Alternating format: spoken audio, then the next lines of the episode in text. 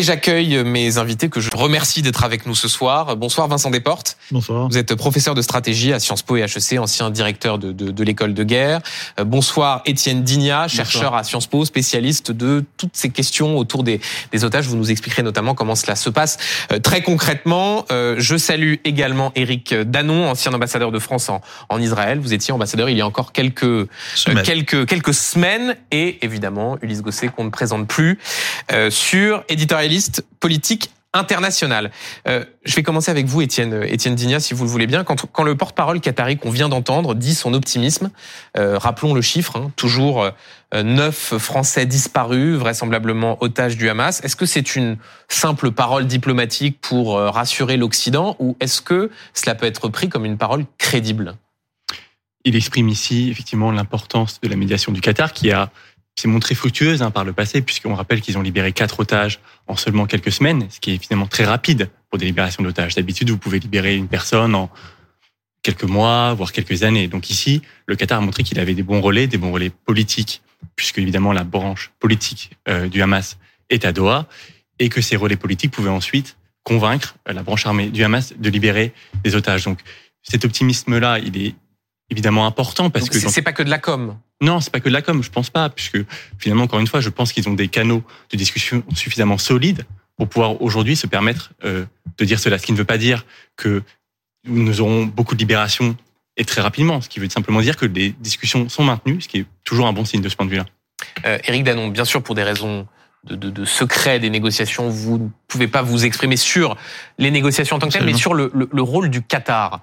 Euh, cela dit une fois encore que tout passe par ce, par ce petit État du Golfe qui euh, finance le Hamas, qui loge certains euh, responsables politiques du Hamas. C'est le pays clé et on le voit encore avec le, cette prise de parole d'un porte-parole du ministère des Affaires étrangères.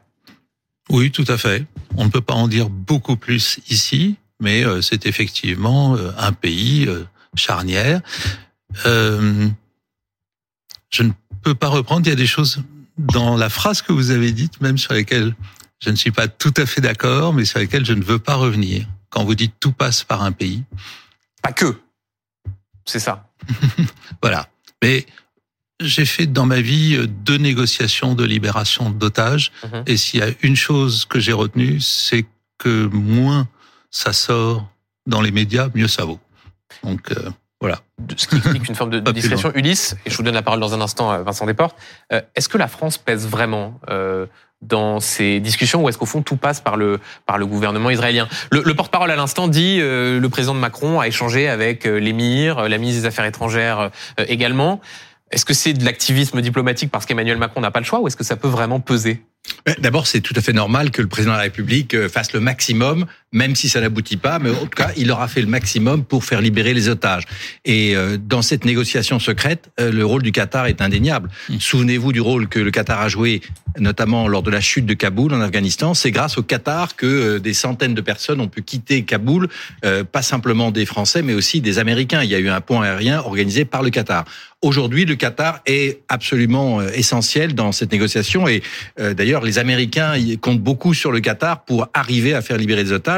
Encore une fois, ce n'est pas sûr que ça fonctionne, mais le, le, Qatar est à la manœuvre et le président français parle très régulièrement avec l'émir du Qatar. Euh, au début de, de, de, de, juste après l'attaque du 7 octobre, c'était des coups de fil quasiment quotidiens pour faire pression sur l'émir et lui demander d'intervenir, puisque en fait le Qatar aujourd'hui c'est quasiment le meilleur lien pour le Hamas, puisqu'il y a d'abord des dirigeants, certes politiques, mais quand même à Doha, qui sont logés dans les grands hôtels du Qatar, et qui peuvent servir de courroie de transmission. Donc c'est surtout très important de maintenir le lien, quels que soient les résultats, mais n'oublions pas l'Égypte non plus, qui peut jouer un rôle, et puis n'oublions pas quand même qu'il y a aussi du côté israélien des, des services spécialisés qui font également le maximum pour d'abord essayer de localiser les otages, parce qu'il faut le dire, malheureusement, aujourd'hui encore, au 23e jour, on n'est pas certain du nombre d'otages, on ne sait pas exactement plus où de, ils sont. Plus de, plus de 200, on sait qu'ils sont sans doute pour certains dans ben, ces fameux tunnels. Euh, mais 229 otages, et, et, qui peut dire aujourd'hui euh, où ils sont, combien ils sont? On sait qu'il y a... S'ils sont vivants. Euh, S'ils sont vivants, on, on sait que enfin, le Hamas, a affirmé récemment qu'il y avait une cinquantaine d'otages qui auraient été tués lors des bombardements. Donc, en tout cas, il faut maintenir la liaison avec le Qatar, quelles que soient les critiques qu'on peut faire sur le Qatar, parce que s'il y a une chance, il faut pas la laisser passer. Euh, on voyait il y a quelques instants, Vincent Desportes, ces, ces images en direct de la bande de Gaza avec euh, des bombardements qui continuent, euh, le Hamas tout à l'heure qui faisait état de, de, combats violents.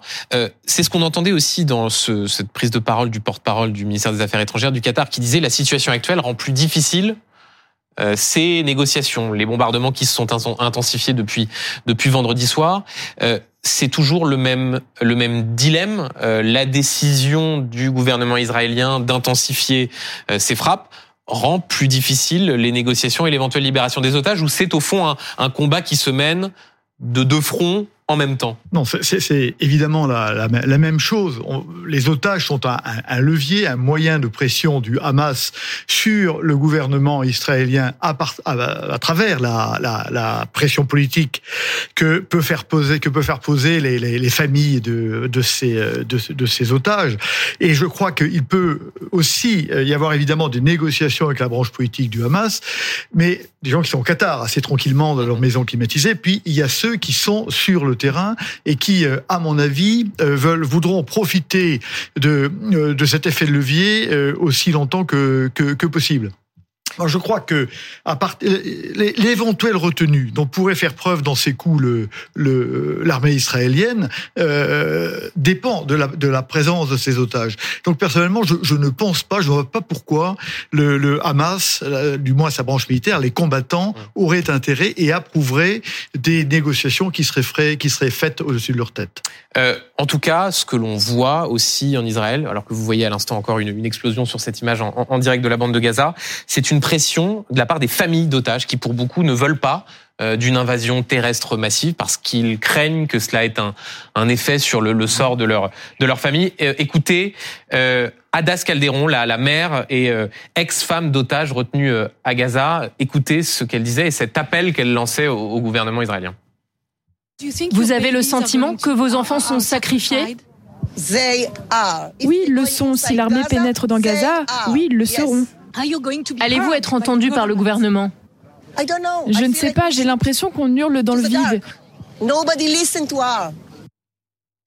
Voilà, personne ne nous écoute, voilà ce que dit euh, Adas Calderon, alors que euh, on va vous montrer une fois encore ces mm. visages de ces plus de, de 200 personnes, 229. 229 que vous voyez ici retenus, euh, portés disparus. Euh, ce sont mm. aussi ces visages-là qui, qui frappent euh, évidemment toutes les, les, opinions publiques. Euh, Monsieur l'ambassadeur, je vous voyais, je vous voyais réagir. Ça, c'est quelque chose que doit prendre en compte Benjamin Netanyahu, qui a d'ailleurs rencontré sous la pression les familles des, des otages qui lui disent attention, cette Bien offensive sûr. terrestre, attention à nos familles. Bien sûr. Mais revenant d'Israël après des années là-bas, je peux vous dire que je n'ai jamais vu une telle détermination par rapport au but militaire qui est l'éradication du Hamas. Et que euh, j'ai beaucoup de personnes, de correspondants, qui me disent si le, prix à payer pour l'éradication totale, c'est aussi les otages, alors Israël sera confronté à un vrai choix. Donc c'est terrible pour les familles des otages. Bien ce qu'avait d'ailleurs dit un ministre euh, du gouvernement israélien, oui, c'est M. Smotrich de mémoire, qui au début de cette crise avait au fond semblé donc, donner l'impression que le sort des otages pouvait éventuellement passer au voilà. second Alors, plan derrière l'éradication du Hamas. Il ne passe pas au second plan. Il y a une pression sur le gouvernement, ce qui prouve que la prise d'otages peut modifier le cours de la guerre, mais elle ne change pas la détermination à aller au bout de l'opération militaire. Hier soir, le Premier ministre Netanyahou a dû mmh. justifier l'intervention euh, et notamment la campagne de bombardement euh, en disant que la décision avait été prise à l'unanimité euh, au sein du cabinet militaire, c'est-à-dire avec euh, les politiques, lui-même, euh, les ministres, mais aussi l'état-major. C'était une façon de dire aux familles, je ne suis pas le seul à avoir décidé cela. Et on a mmh. vu la violence des familles qui ont non seulement demandé à ce qu'on épargne les otages, mais en disant, nous sommes prêts à ce qu'ils soient échangés à n'importe quel prix. Évidemment, on oui. pense aux échanges précédents, même si le contexte a bien changé. Donc on voit qu'il y a une détermination à la fois, effectivement, du mmh. pouvoir pour aller, euh, je dirais, jusqu'au bout pour éradiquer le Hamas, et en même temps des familles qui se rappellent euh, à Netanyahou chaque jour que fait euh, que, que, que, que, la guerre dure. Et Étienne Digna, le Hamas qui a, par la voix de son chef au Qatar, a demandé, a proposer la possibilité de conclure un accord en disant si vous libérez tous euh, les euh, tous, tous les Palestiniens qui sont en prison en Israël, on est prêt à libérer immédiatement tous les tous les otages. Ça, là encore, dans le rapport de force, c'est quelque chose de, de crédible. Est-ce même comment dire imaginable, envisageable que le gouvernement israélien réponde et accepte ces termes, ces termes des échanges Alors moi, je n'y crois pas. D'une part, parce que du côté palestinien, il faut rappeler que les otages sont effectivement ont été capturés par le Hamas, mais aussi par le djihad islamique, et aussi probablement par des individus qui n'obéissent ni au Hamas ni au djihad islamique. Donc il est compliqué de croire que le Hamas peut parler au nom de tous les otages. La deuxième chose, c'est que en Israël, vous avez, ça a été dit, mm. une volonté de fermeté qui est en fait assez inédite. Mm, mm. Euh, il y a 10-15 ans, les Israéliens étaient prêts à accepter la libération de 1000 personnes parce qu'ils avaient confiance dans l'appareil sécuritaire. Gilad Shalit, rappelons, c'était voilà, un soldat contre 1027. Mais à ce moment-là, ils avaient confiance dans leur appareil sécuritaire, ils avaient confiance dans leur service de renseignement, ils étaient prêts à prendre ce risque. Aujourd'hui, ils ne sont plus prêts à prendre ce risque. Moi, ce que j'entends quand j'entends le Hamas euh, proposer cet échange, c'est j'entends simplement une volonté d'ouvrir un canal, enfin de maintenir un canal de négociation, c'est-à-dire là au, au moment où Israël entame une deuxième phase dans son offensive, au moment où vous avez un déluge de bombes, d'attaques, vous avez le Hamas qui dit nous devons encore parler, nous devons encore négocier. Le seul canal que nous avons, c'est la question des otages. C'est la seule raison que nous avons encore de dialoguer. je pense c'est comme ça que j'interprète en tout cas cette, cette annonce. Euh, il y a la question des otages, il y a plus euh, généralement ce qui est en train de se passer en ce moment sur la, sur la bande de Gaza avec des, des bombardements, on le disait, qui se sont intensifiés depuis vendredi soir. Euh, vous, le spécialiste de, de la guerre, pas comment dire les choses, mais dites-le, dites-le. Voilà, euh, comment est-ce que vous comprenez la stratégie de, de l'armée israélienne? C'est au fond euh, l'idée de faire les choses très progressivement. On n'est pas encore à une offensive militaire terrestre massive. Comment est-ce qu'il faut comprendre la, la, stratégie de l'armée israélienne? Alors Moi, je suis plutôt frappé par l'absence de stratégie. Chacun sait que la stratégie, elle doit viser un but positif, donc un but politique, et donc avoir en tête une sortie de guerre. Et on, on voit bien que ce qui est fait par Israël aujourd'hui va compliquer la, la, la, sortie de ce conflit et ne prépare pas, ne met pas en place les dispositions pour qu'on sorte enfin de ce conflit israélo-palestinien. Donc moi, je pense que globalement, il y a eu une absence de stratégie. On est dans la stratégie de la vendetta et du talion qui n'a jamais rien produit. Et c'est bien là le drame d'ailleurs. Alors ensuite, vous, pouvez me poser des questions sur la manœuvre opérationnelle. Bon, la manœuvre opérationnelle pour l'instant, c'est de préparer le terrain pour une éventuelle euh, action euh, terrestre qui sera peut-être retenue compte tenu d'un certain nombre de facteurs et les otages en sont un important. Ce qu'on voit aujourd'hui, c'est donc des bombardements massifs pour qu'il y ait le moins de victimes possible si l'armée euh, d'Israël rentre. Il est très probable avec des victimes civiles euh, palestiniennes, avec, avec des victimes euh, civiles qui qui qui, qui sont extrêmement nombreuses. Et on, on, est on est bien là devant une grande difficulté pour Israël. Israël conduit toujours a toujours conduit ses guerres sous la pression internationale et elle, elle devait obtenir contre le temps ses objectifs avant que au fond l'opinion internationale publique l'oblige à sa arrêté. Et on voit bien là qu'il n'y a aucun moyen de faire de cette guerre une guerre, une guerre courte. D'ailleurs, le Premier ministre Netanyahou l'a dit hier, ce sera une guerre longue, mais est-il possible, euh, devant l'opinion publique, euh, devant l'opinion internationale enflammée, hein, de conduire cette guerre quand les victimes civiles vont se multiplier? C'est difficile. Israël est dans un piège comme nous-mêmes, hmm. nous sommes dans un piège. Justement, Ulysse Eric Danon, euh, il y a ce piège qui est mmh. euh, évoqué, qu'évoquait aussi tout à l'heure euh, Caroline Fourest à cette même place. Euh, il y a à l'instant le président de la République qui, réitère son appel à une trêve humanitaire. Est-ce que cette trêve humanitaire n'arrivera pas? Il y a des camions qui passent, mais pas suffisamment pour répondre aux, besoins humanitaires de la bande de Gaza. C'est ce, ce piège qui est en train de se refermer sur, sur l'armée israélienne? Non, c'est pas exactement comme ça que ça se passe. Donc, le président évidemment, demande une trêve humanitaire et demande que soit réglée la question des otages. Et c'est évidemment pour nous prioritaire. Moi, je pense tous les jours aux otages français et aux familles là-bas, et on est évidemment complètement avec eux, à leur côté, pour que les choses avancent. Il semble nécessaire qu'il y ait cette pause et il est normal que le président la demande. Est-ce que ça va arriver? Les Israéliens, ils sont dans une stratégie militaire. Leur objectif, c'est la destruction du Hamas. Si la trêve humanitaire ou les corridors humanitaires permettent de renforcer le Hamas d'une façon ou d'une autre, très probablement les Israéliens la, refuseront. Le problème de l'humanitaire, c'est que ça permet aussi à celui que vous voulez euh, détruire de, de refaire ses forces. Hum. Et donc, c'est aux Israéliens d'estimer qu'est-ce qui est encore parce que général avait raison. Le, le, le problème, c'est la guerre longue pour Israël très difficile. Il y a l'opinion publique internationale, il y a les munitions, il y a les capacités même euh, d'Israël, il y a l'économie israélienne. Euh, ne pas oublier que toutes les startups sont en train d'avoir des problèmes parce que tous les jeunes des startups sont partis à l'armée, ce qui euh, fatigue l'économie israélienne, etc. Donc Israël a toujours intérêt à faire des guerres courtes. Donc là, si la trêve humanitaire euh, pose problème à l'objectif militaire, eh ben, je ne crois pas qu'elle sera mise en place.